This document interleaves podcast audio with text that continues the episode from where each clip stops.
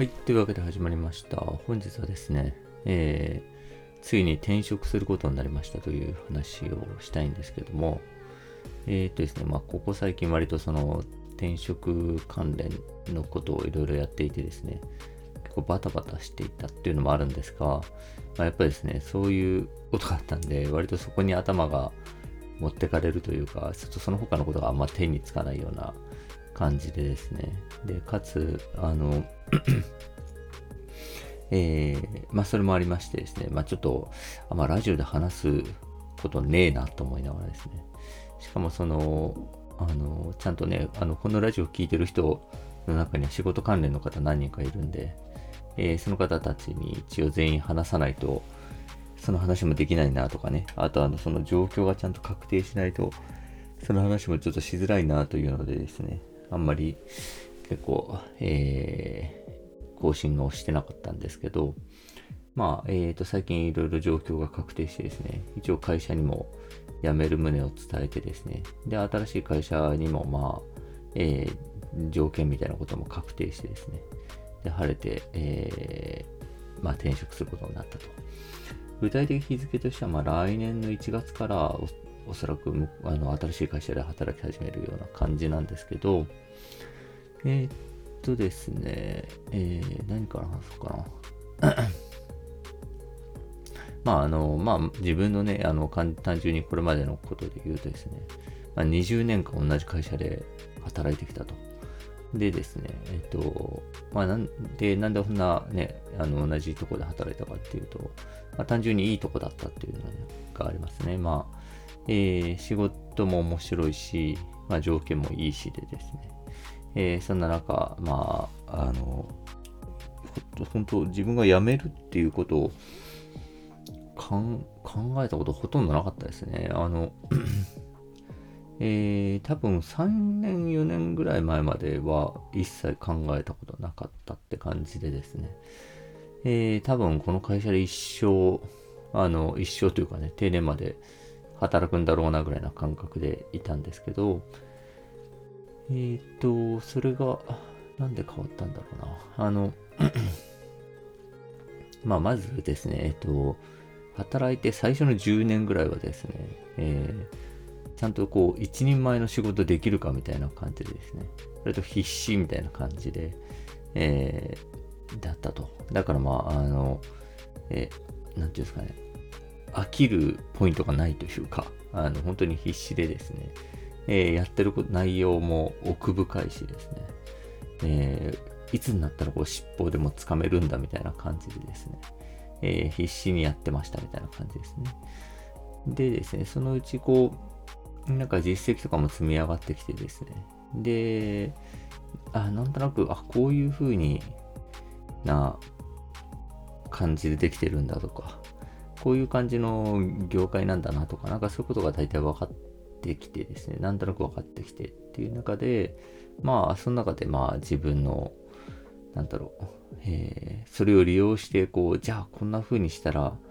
新しいヒット作作れんじゃねえかとかね。あとはなんか、あじゃあちょっと業界的にこういう問題があるんだったら、それをちょっとこう解決するようなことできんじゃねえかみたいな感じで、まあ、えー、なんだろう。ある程度分かった上で、えー、新しいことに取り組んでいくみたいなことに熱中してるみたいな感じが多分そっから5、6年ぐらいですかね。6、6、7年ぐらい。だから最初の、まあ、10年、32歳まではもうとにかく一人前になることに必死って感じで、そこから5、6年、38歳ぐらいまではですね、えー、まあ、あの、それを利用してですね、えー、もう一つちょっと一つ上のレイヤーの仕事をするみたいなことを楽しんでやってるみたいな感じでですね、えー、だったんですよね。で、そんな感じでまあ30代をほぼほぼ過ごしたんですけど、もうほんと40近づいてくるぐらいになるとですね、なんか、どうしようかな、これ俺から、みたいな、俺これからどうしようかな、みたいな感じになってきてですね。えっ、ー、と、それはその、なんていうんですかね、まあ、いわ僕いわゆる編集者なので、えー、編集長っていうのになるのか、それから現場でずっと働くのかっていう、まず大きい二択がありますと。で、編集長になるっていうのがですね、どうにも、こう、あんま面白そうじゃなかったんですよね。で、その、ただ一つ面白す、これは面白いなと思ったことがあって、さ何かっていうと、あの、えー、若手の編集者の成長を見られるっていうところが面白いところだったんですよね。それはその自分がですね、別な仕事の中でですね、若手編集者の企画を見るような立場になって、企画を見てフィードバックするような立場があったんですけど、で、フィードバック続けてるうちにですね、こう、編集者が育っていくっていうのを割と間近で見れてですね、それはすごく楽しかったんですよね。で、あの、で、あ、こういうことやれんだったら、まあ、編集者って仕事もいいな、なんて、あ、編集長じゃねえ、じゃねえわ。編集長って仕事もいいなと思ったんですけど、それってほんとすごい上積みのごく一部でですね、あの、なんだろう、編集長という業務が、の時間が10時間あったらですね、まあその中で30分ぐらいの出来事というか、でですね、残り9時間半は、すごい、あの、なんていうんですかね、まあちょっと大、なんか、あの、なんだろうな、まあ面倒というか、面倒というか、あまあはっきり言ってあんま意味ないことに、意味ないっつうのかな、まあ意味あることもあるんでしょうけど、まあ意味ないこともいっぱいあって、みたいな感じですね。まあなかなか楽しそうじゃないんですよね。それはその、二つ多分理由があって、一つは、えーえー、その編集というか出版というシステムがですね、もう完全に出来上がっていて、で、それをまあ、あの、回してるっていう状況なんですよね。運用フェーズというか、運用していってるような状況でですね。で、ですね、あの、かつ、まあ、出版ってこう、雑誌っていうものがま母体になっていてその雑誌っていうものに紐づいた編集部があってそこからそのいっぱいコンテンツとか作品が生まれてくっていうような形になってるんですけど、えー、雑誌っていう単位で見ると昔は雑誌っていう単位で見てそれを一つの編集部と結びつけて、えー、それを事業として回していくっていうのは成立はしてたと思うんですよね。あの、いわゆる事業、事業っぽいというか、じゃあ雑誌で、雑誌をこんな風に運用して、こんな風に雑誌で利益を出して、それをどういう風に使っていくかみたいな、雑誌で何を打ち出していくかみたいなことがちゃんと事業としてこう、噛み合ってたわけですけど、えー、今はそういう状態ではないと。あの雑誌っていうものはちゃんと、あの、一応母体として組織とかになってるし、その、あのその母体の長として編集長というのがね、イコール組織の長としているわけですけど、じゃあそれがその事業母体として適切な単位かっていうとですね、なんかそうではないと。結局、えー、作品単位で、え、うまくいくやついかないやつみたいなことがあってですね、それを全体一つをまとめた雑誌っていうのを事業として運用しているわけではないんですよね。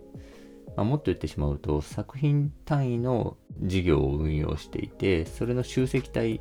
を、まあ、雑誌って形でまとめてるって感じなんですよね。ってなるとですねえっ、ー、とまああんまりこう事業としてのやりがいはそんなないと。でですね、えっと、ただその作品単位での、まあ、は事業とみなしうるので、それはやりがいは、まあ、多少はあるとか、多少あるとか、一つ一つはすごい面白いんですけど、面白いと。でも、でもそれを集積したものを、えー、事業として運用するっていうのは、そういう単位になってるから、あの、そういうふうに動かざるを得ないんですけど、まあ、あんま実態とはくっついてないんですよね。だからどうしてもですね、なんか意味ないことの方が多くなっちゃってるような感じっていうのがありましたと。だからまあ多分、編集長って仕事の、なんだろう。まあ一番のメイン業務は、おそらくは作品の選定、えー、ど、どれを事業として5を出すか、5を出さないかっていうのとですね、えー、あとは編集部員のマネジメントですかね。っていうのが、まあ、あとはその会社との調整ですよね。あのっていう、まあ、主にこの3つになるんですよね。ってなっでですね、そしたらその中の、まあ自分が面白いと思い得るのは、まあ作品の選定、特にその中でもですね、編集者が育っていくような場面が見られるような作品の選定っていうのが、まあ面白い部分であるんですけど、それはやっぱごくわずかであると。で、なんとなく、こう、えー、実態と違う事業みたいなことを回すっていうことが、まあ、メイン業務になってしまうなっていうのがあって、それに自分の40代とか費やすのかって思った時にですね、ちょっとやっぱりうームとはなったんですよね。でですね、えっと、えー、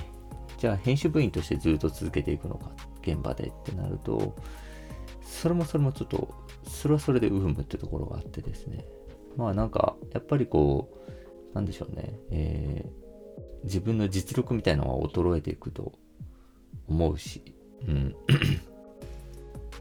あとはなんだろうな。まあ別にそれはそれでいいんですけどね。なんかこう、いつまでもおじさんになってもおじいさんになってもですね、ずっとこう、あの、新しいものを生み出せるのかって言ったら、まあ難しいと思うし、あとその、ずっとそのおじいさんおじいさんがですね、なんか、あの、現場の一戦で一番強いみたいなのもですね、それもどうかなみたいな感じもしていて、まあそれ、それがね、実現できたら別にそれで構わないんですけど、だしってなると、まあ、えー、一番ね、あ、あくしゃみ出ましたけど 一番ですね、あの、えー、可能性高いことで言うと、じりじりと自分の実力が落ちていく。自分が関わった人を、えー、ちゃんとですね、えー、高みに上げられないような状況がありつつ、でも、現場でずっと頑張んなきゃいけない。で、もっと言っちゃうと、じゃあ現場で頑張れなくなったって言ったら、まあバックヤードに回っていくわけですよね、多分ね。じゃあ事務作業だけお願いしますみたいな感じで、うん自分の好きなその作品を、作品作りに関わるっていう、その自分の好きな仕事とも、えー、切り分けられていくっていうようなことが、まあ、確率としては考えられるわけですよね。というのでですね、どっちに行くにしてもちょっとあんまりワクワクしないなと。まあ、なんだ、なんだろう。でも、自分は40代を迎えた今ですね、なんか、いろんな経験もさせてもらったのもあって、なんか自分の、なんていうのかな、まあ、なんか、いろんな能力が身についてるっていう感覚もあるんですよね。いろんな能力が身についてるけど、えー、どっちに行ってもその一部しか使えないし、えー、その一部しか使えないまま先細っていくような感覚っていうのがありましたと。で、それを結構ですね、はたと気づいたその30代後半ぐらいからですね、えー、その、その感覚っていうのにまあ結構、あの、ちょっと行き詰まりを感じ始めてですね、参ったな、どうしようかなと思ってたと。で、第3の道としては、まあ、新事業を作るってことなんですけど、新事業を作るので、まあ、それをですね、僕はまあ、だから、じゃあ、えー、なんとか編集長になるという目を避けつつ、えー、現場で実績を残しつつ、えー、その間稼いだ時間でですね、なんか新事業のアイデアが出てきたらそれをやろうかなぐらいに思ってたんですけど、えー、ただですね、新事業っていうのも、まあ、自分のいる会社ではなかなかちょっと厳しさはあったんですよね。その厳しさっていうのは、その、まあ、えー、まあ、レガシー企業特有なんですけど、まあ、組合が強いのもあってですね、えー、採用がすごい固定的なんですよ。あの、えー、一回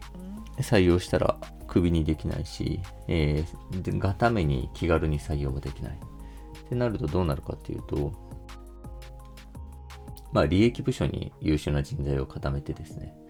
で、えー、新事業とかやると、その、利益部署とかで使えてない人っていうのがですね、えー、新事業だとうまくいくといいな、みたいな感じで回されてくるみたいな感じなんですよ。で、それは別に、その可能性ももちろんあるし、まあそうなったらハッピーなシナリオなんでいいわけですけど、えー、つまりその新事業に対して、あの、新事業をやるって例えば僕が言い出したとしたら、その僕自身はめちゃくちゃ真剣なわけですよね、もちろん。なわけですけど、えー、その新事業を、えー、じゃあ承認する側も真剣ではないと。承認する側は真剣ではないと。うん、あんまり、あんまり、あの、そんな人材よこせないなぐらいな感じでいると。で、あの、逆で、そこでよこされた人材、つまりその新獣やる場合は、その僕の部下にあたる人も、あの、なんだろう、なんか、あの、上からこれやれって言われたから来ました、みたいな。あんまり自分がうまくいかなかったからっすかね、みたいな感じの、まあ、感じで来るわけですよね。だから、新事業やるときにですね、真剣度が高い人っていうのが、基本的には自分自身しかいないっていうような状況っていうのが、えー、想像されると。で、これ、会社のいろんなこう業績がうまくいってなくて、この新事業でもやらないとやばいっていう状況だったら、こうはならないはずなんですよね。あの、もう本当やばいと思ってるから上も、やばいやばい、ちょっとこの新事業にかけようって言って人材も予算も張るし、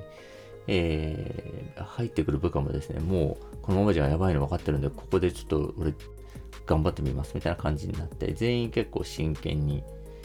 できると思うんですよね。で僕はまあちょっと幸いですね、1回目やった新事業はちょっとそういうタイミングなのもあって、そういう空気感っていうのはちょっと作れて、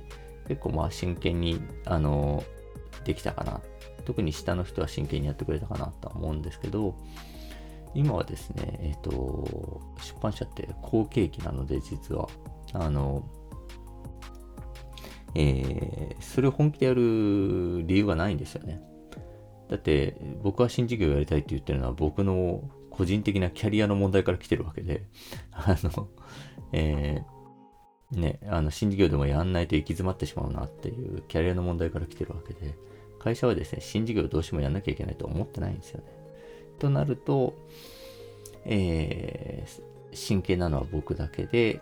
その上下が真剣じゃないという状況が、まあ、生まれますと。で、実際にですね、ちょっと僕はまあ、新しい会社で新しいことやるんですけど、その新事業のですね、アイディアみたいなものを、まあ、あの、すごい簡単な企画書をまとめて、えっ、ー、と、上にはて一旦提出したんですよね。その、よそでやる前に、えー、自分の会社で実現できるかどうかっていうのを、まあ、見るのが、まあ、筋かなっていうので、えっ、ー、と、見せたんですけど、まあ、ものすごくですね、えっ、と、やっぱり、あの、いやー、今こんな、この人が足りない状況、好景気で人が足りない状況で、この新事業か、やってほしくないなみたいな。あんまりこっちに力入れたくないんだよなあと、お前も、ね、今のいるところで活躍してほしいんだよなみたいな感じですね。まあ、すごくネガティブだったと。となるとですね、やっぱこの大、えー、それでもまあ、なんていうか、いい会社なので、僕がすごい、え、力押しすればですね、あの、やらせてくれたとは思うんですけど、ただその、その場合やった結果はですね、かなり厳しかったと思うんですよね。あの、本当に僕だけ真剣で、上下が誰も真剣じゃなくてですね、で、誰、あの、どこも協力する義理もなくですね、えー、頭下げまくらなきゃいけないっていう社内調整がむちゃくそ大変だし、えー、その調整をする、えー、動機も上の人ではないので、まあもちろん現場で、えー、僕自身が行っていくっていうことになると。そしたらですね、その苦労はしたくないなと思ったんですよね。なんか別に新しいことやる、新事業やったり新しいことやるのは苦労つきものですけど、苦労にも質はあると思っていて、この苦労は本当にしたくない苦労だと思ってですね。ってなった時に、結構ですね、これはまあちょっとすごい、あの、そう思ってたんだと思ったんですけど、まあ今回ですね、自分がその転職するにあたって、まあ会社の社内の面談みたいなことがいくつかあってですね、で、人事部の人と話してた時にですね、なんで転職するのかなみたいな感じですね。それを説明していた時に、えー、身体極まったと。って言って、なんかいろいろ説明してるうちに、まあ、つまり身体極まったんですよね。この会社と僕の関係においてって言った時に、あ、これが確かに一番しっくりくるなと。ちょっと俺はこの会社で身体が極まってしまったんだなっていうふうに、まあ、思いましたと。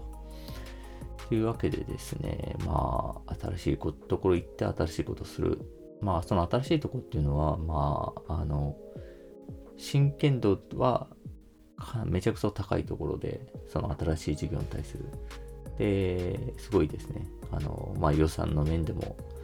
かなりあの真剣度高くですね、えー、構えているので、まあ、この人たちとだったらですね、えー、俺だけ異常に真剣で浮くみたいなこともないだろうみたいな感じだし、うーん、まあこの事業をものにできるんじゃないかなって、ものになるまで頑張れるんじゃないかなっていうふうにまあ思ったっていう感じでしたね。というわけで、えー、なんだろう。ねなんか本当に、えー、まさか辞めるっていうことになるってあんま本当に数年前まで思ってなかったんですけど、えー、そんな感じですね。ドタバタと、まあ本当1ヶ月ぐらいの間で、えー、電撃的に転職が決まってですね。まあ年収はちょっと落ちるんですけど、あの、まあでもしょうがないですね。あの、身体極まっちゃったんで。ということでですね、えー、ちょっと新しくまた、えー、新天地でいろいろやっていきたいと思ってます。というわけで本日は以上です。ありがとうございました。